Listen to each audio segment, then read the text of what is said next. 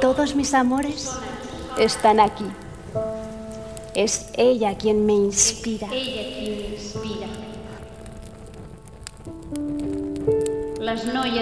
Los chicos y las chicas me comprenderán. Este poema inédito de Joan Maragall lo encontré en 2015, 80 años después de ser escrito, en una caja perdida de un archivo histórico. Un día, Un día, los Pirineos ardieron como un altar en llamas. Y si de un corazón enamorado brotó una nueva chispa de un incendio, arderán las cimas. Soy Mónica Tarré, historiadora del arte y musicóloga, y os voy a contar esta fascinante historia. Estás escuchando La Cara La Cara el podcast La Cara B.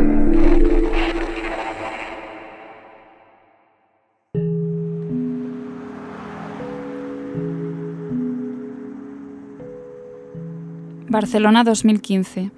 Me encuentro investigando las fuentes del ballet de la Noche de San Juan, bocetos de la partitura en el Fondo Robert Gerard en la Biblioteca Nacional de Cataluña, guion original en el Fondo Ventura Gasol del Archivo Nacional de Cataluña y algunas pistas de los bocetos en la residencia del pintor Joan Junyé. Esta investigación es el origen de este bonito proyecto que da lugar al estreno del ballet en la Fundación Juan Marc y el Gran Teatro del Liceu.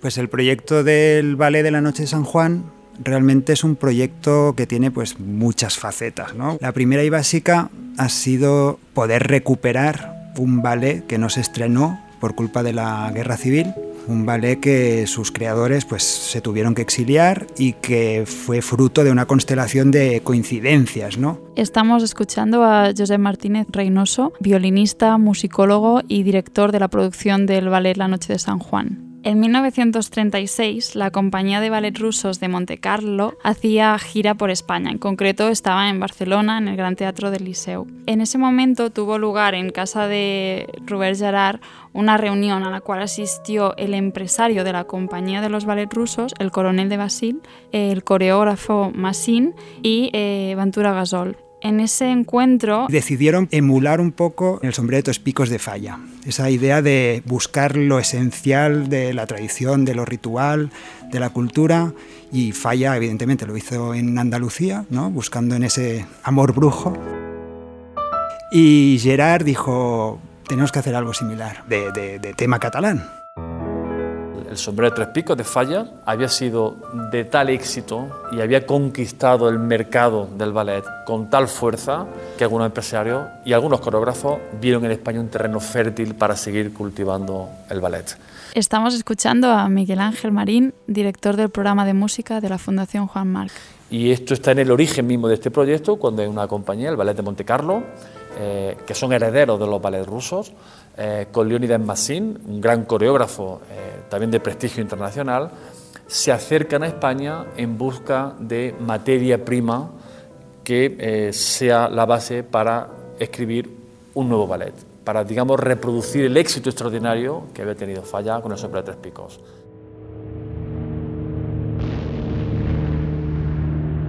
Finalmente, por culpa del estallido de la guerra civil, eh, ni Gerard ni Ventura Gasol pudieron llevar a cabo este proyecto y el ballet pues no pudo ver la luz. En palabras del propio Gerard, en una carta a su amigo Josep Trueta, le explicaba «I aquí ens teniu, jo posant els últims retocs al ballet i Paul Di fent de manager». Y aquí estamos, yo poniendo los últimos retoques del ballet y Poldi haciendo de manager. En Pi Sunyer m'ha promès que ens anirà ajudant uns quants mesos fins que puguem realitzar el ballet. Encara estrenar-lo a Londres aquest estiu. Pi Sunyer nos ha prometido que nos irá ayudando unos cuantos meses hasta que podamos realizar el ballet. Todavía sueño con estrenarlo en Londres este verano. Pero este estreno soñado en el Covent Garden tampoco fue posible. Hemos tenido que esperar 80 años para poder ver esta obra? Es la, en realidad es la historia un fracaso, porque salió todo mal. Él empezó a escribirlo en el año 38, llega la guerra civil, se tiene que ir a Francia, luego se mete de profesor en Cambridge, donde vivió hasta, los, hasta el año 70. Por cierto, él volvió a España de vacaciones desde el año 58 en adelante, o sea, exiliado estaba exiliado porque tenía trabajo en Cambridge y seguramente tendría un trabajo mucho más interesante y mejor pagado que en España, pero no era un perseguido político que le estuviera esperando a la Guardia Civil en la frontera. Él veraneaba por la zona de Bagur, Gerona, la Costa Brava. Eh, todo esto que venía... Estáis escuchando a Miguel Baselga, pianista e intérprete de la partitura para piano del Ballet de la Noche de San Juan. Él empieza a mm, mover, entre comillas, ese ballet no consigue que se represente, razón por la cual hace esa versión corta, que son 20 danzas, lo reduce a cuatro danzas, tampoco consigue que se edite ni que se toque y al final el proyecto termina en un cajón. Efectivamente. Gerard hizo una versión reducida para piano para intentar convencer a familias pudientes de Londres y que financiaran el estreno de este ballet. La magia, desde un escenario con ballet contemporáneo, algo culto, ¿no? algo como muy cuidado, de una cultura extremadamente basada en la excelencia, en, en la alta cultura musical, pero sin dejar de lado esa raíz popular de una música tradicional. ¿no? Una idea, digamos, europea. Hay muchísimos compositores, Bartók, por ejemplo, el caso Stravinsky, también es un caso muy llamativo, de compositores que, eh, al margen de cuál sea su elección estilística, toman siempre como un elemento muy importante en su quehacer compositivo el acervo popular. Los compositores vanguardistas suelen mirar muy a las raíces de la música. Entonces, no, no es, no es extraño. Precisamente lo que suelen evitar, eh, digamos que es la tradición más eh, clásica o canónica de, de, la música, pero las raíces siempre están ahí. Estamos escuchando a Javier Monteverde, ingeniero de sonido. Como mucha gente exiliada, porque he grabado a, muchas, a, a muchos compositores que se tuvieron que ir al exilio, y empezando por Falla, nada más sales fuera a vivir y mucho más cuando eres forzado, lo que te sientes es futbolista y torero. O sea, que decir, no se puede ser más nostálgico de tu patria, ¿no? Entonces un poco pasa eso también con muchos compositores que salen fuera y en esos primeros años de exilio sus composiciones están muy marcadas por los cantos populares, las danzas populares, un poco pues todo el, el folclore regional de su, de su país. Bueno, esto sería una forma de verlo y otra muy diferente sería... A ver, esta obra es en realidad una obra de propaganda. Eh, Ventura Gasol, que era el consejero de Cultura del, presi del presidente Macía, eh, le encarga a Gerard un ballet catalán. Todo eso con dinero público. Vamos a hacer una obra que va a ser como Petrusca para los rusos, una, una especie de estandarte del, del folclore catalán, claro. O sea, tiene una intencionalidad política evidente. Y, y, una tercera forma de verlo, más aburrida, es que simplemente Gerard utilizó las herramientas que tenía de su formación, dando como resultado la utilización de melodías populares catalanas tratadas con un lenguaje muy moderno. Eh, ¿Qué es lo que pasa? Ahí voy al refranero popular. ¿Dónde va a parar la jota con la sardana? El folclore catalán no tiene y esto cualquier musicólogo lo dirá, no tiene intrínsecamente nada que le haga muy distinto de la jota aragonesa o de la jota murciana, quiero decir, acordes de tónica, acordes de subdominante, acordes de dominante. No así el flamenco. El flamenco sí que utiliza eh, un modo distinto, unos ritmos distintos, como he dicho antes, compás anacrúsico de 10 no hay en, la música tradicional catalana. en la sardana, que es la, la, penúltima obra, pues se ve que tiene un ritmo de sardana que es un ritmo binario, un, dos y un, dos y un, pam, pam, pam, y ya está. Eso, eso es todo. Como que eso es todo. Miguel, también tenemos otras características estilísticas que permiten reconocer las melodías catalanas. No solo es importante el ritmo, también es muy destacable los colores con instrumentos populares catalanes como el flaviol, la gralla, son estos eh, matices que permiten reconocer las melodías populares de Cataluña.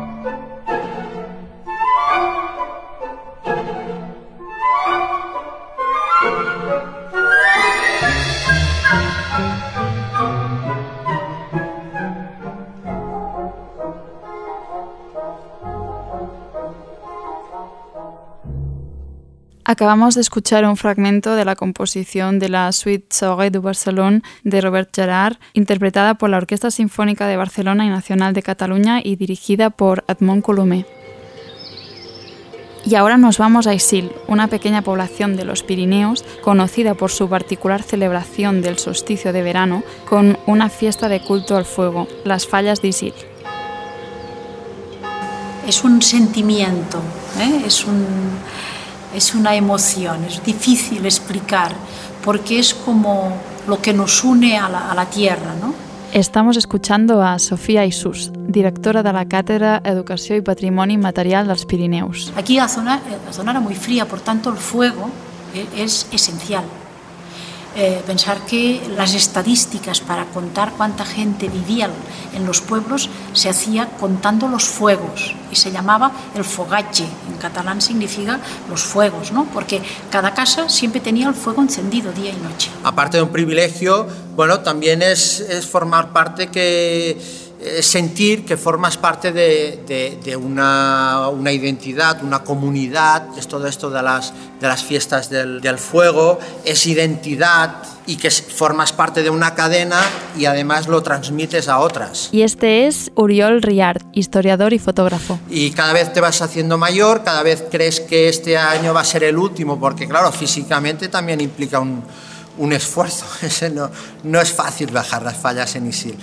O sea que, y cada año dices, este va a ser el último año, pero llega el mes de junio y dices, este año las voy a volver a bajar. Aquí los niños tienen un protagonismo desde el primer momento. Aquí cuando un niño camina, ya ese año baja falla. Entonces tenemos como tres fases. Hay los niños muy pequeñitos, que van hasta los 10, 11 años, que van a unos 200 metros de aquí del pueblo. Luego están los adolescentes, que van a media montaña y luego se unen con los que bajan de arriba. Y luego los adultos que suben arriba y que es un poco un rito de iniciación a la vida adulta, es decir, subir arriba del faro significa ya incorporarse a la vida adulta.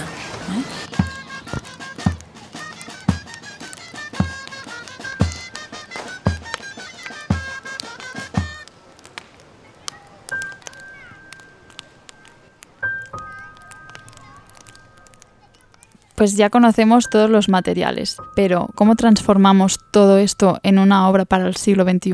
Sí, bueno, para mí ese es el, interés de este proyecto también, es dar luz a algo que no pudo tenerla, ¿no? Y yo como coreógrafo del siglo XXI, mi misión eh, no es intentar hacer una coreografía historicista o, que, o intentar reproducir algo que, que se hacía en esa época, sino eh, contar la danza a través de, de la mirada del siglo XXI. Estamos escuchando a Antonio Ruz, director y coreógrafo de la Noche de San Juan. No hemos encontrado ninguna anotación coreográfica, ni siquiera fotos ni dibujos de, de, esos movimientos. El reto mío es darle cuerpo a esa música y ese, y ese desafío está siendo difícil pero, pero muy, muy ilusionante. No solo, como me decía Miguel Baselga, no es coger un material, una melodía y repetirla, es reexposición. Y en esa reexposición siempre hay laberintos y siempre hay esquinas que uno tiene que doblar. Cierto es que no se conservaron apuntes sobre la coreografía de Massin, pero alguna, una de las hipótesis es que el, el coreógrafo concilió los movimientos típicos de las danzas populares catalanas, de las que presenció y que vio en las fiestas de San Juan en Berga, con el lenguaje coreográfico de la vanguardia. Desde el principio dices, bueno, ¿y esto cómo lo hago yo? Y entonces lo primero que hice fue eh, bueno, investigar un poco sobre dónde venía y qué se había hecho y cuál era su intención. Y entonces me di cuenta de que el autor había escrito, había hecho una orquestación de la obra. Lo que pasa es que una orquestación parcial, solo del primer acto. Y entonces tú coges la partitura de orquesta y ahí sí que está todo escrito, porque está pensado para que lo toquen los músicos. Miguel nos explica con qué fuentes basó eh, su trabajo para poder editar esta partitura para piano. Yo he intentado que el capricho del, del intérprete, que es el mío, quede en un segundo plano. Entonces, si yo hago un trino en la mano izquierda, no es porque suene bien o porque a mí me parezca, sino porque he visto que en la partitura hay un contrabajo o hay un timbal que hace un trino. Entonces, eh, si hay una melodía en la parte grave del piano y yo he visto que en la partitura orquestal lo tocan ocho contrabajos, claro, ocho contrabajos haciendo notas largas, arco arriba, arco abajo, mm, pesa mucho por supuesto pesa muchísimo más que un piano. Entonces, ¿qué es lo que hago? Bueno, pues yo añado una octava para intentar, en cierto modo, que el espectador se haga un poco una idea de cómo sonaría eso en la cabeza del compositor.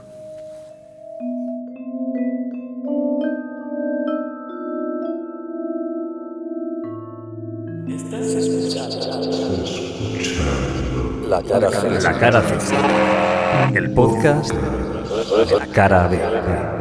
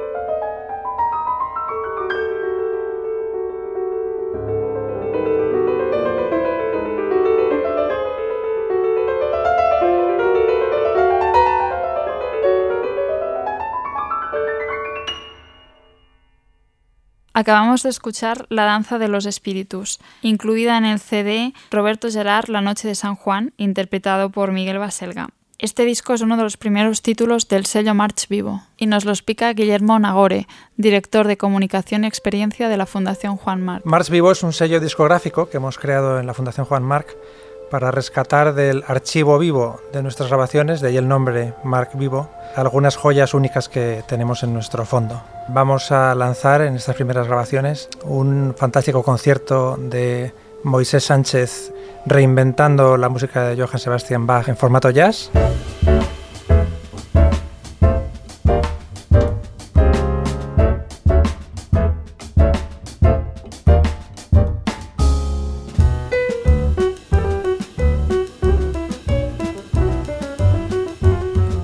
Y hemos encargado a Andrew Rose la restauración de un concierto histórico celebrado en la Fundación en 1976 de Federico Monpou, que interpretó su música callada en nuestro auditorio.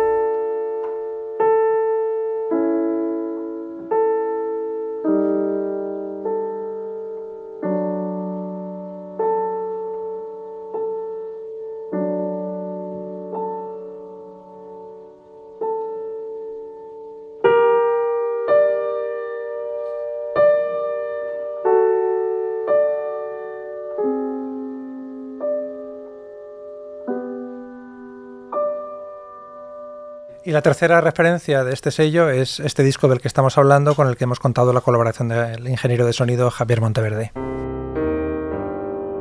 No es lo mismo grabar un piano eh, con música de Mozart o de Bach eh, que grabar un piano con música de Hindemith o con música eh, de Gerard en este mm, punto. Entonces hay que buscar esa sonoridad que resulte moderna también, ¿no? a la vez que grande. En eso influye mucho la sala, y luego la dificultad, porque efectivamente la dificultad de la obra no es poca. O sea, hay partes muy albenicianas, hay partes de mucho poder pianístico. No es una obrita que se ha hecho, aunque está basada en muchas danzas populares o en muchas eh, melodías populares, eh, no es una obra que se toque así de cualquier manera. Hay que meterle mucho estudio, ¿no? Yo estoy muy contento, muy contento con el sonido, creo que va a quedar un disco verdaderamente estupendo. Y para ser parte de la primera jornada de ese nuevo sello discográfico de la Fundación, eh, pues lo que te digo, estoy muy contento, es un honor.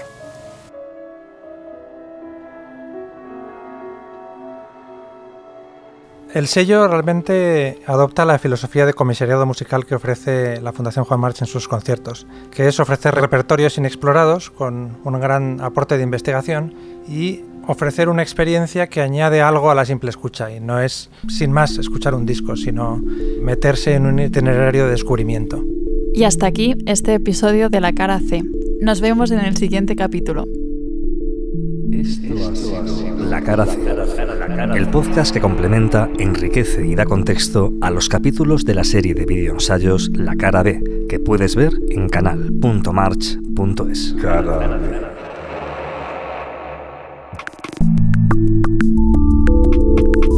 Este capítulo ha sido conducido por Mónica Tarré y ha contado con la colaboración de Josep Martínez Reynoso, Miguel Ángel Marín, Miguel Baselga, Javier Monteverde, Sofía Isús, Uriol Riart, Antonio Ruz y Guillermo Nagore.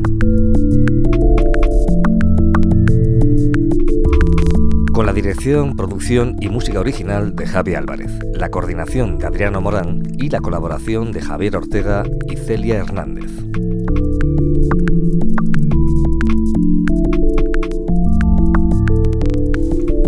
Esto me va a costar un disgusto, ¿eh? Esto me va a costar.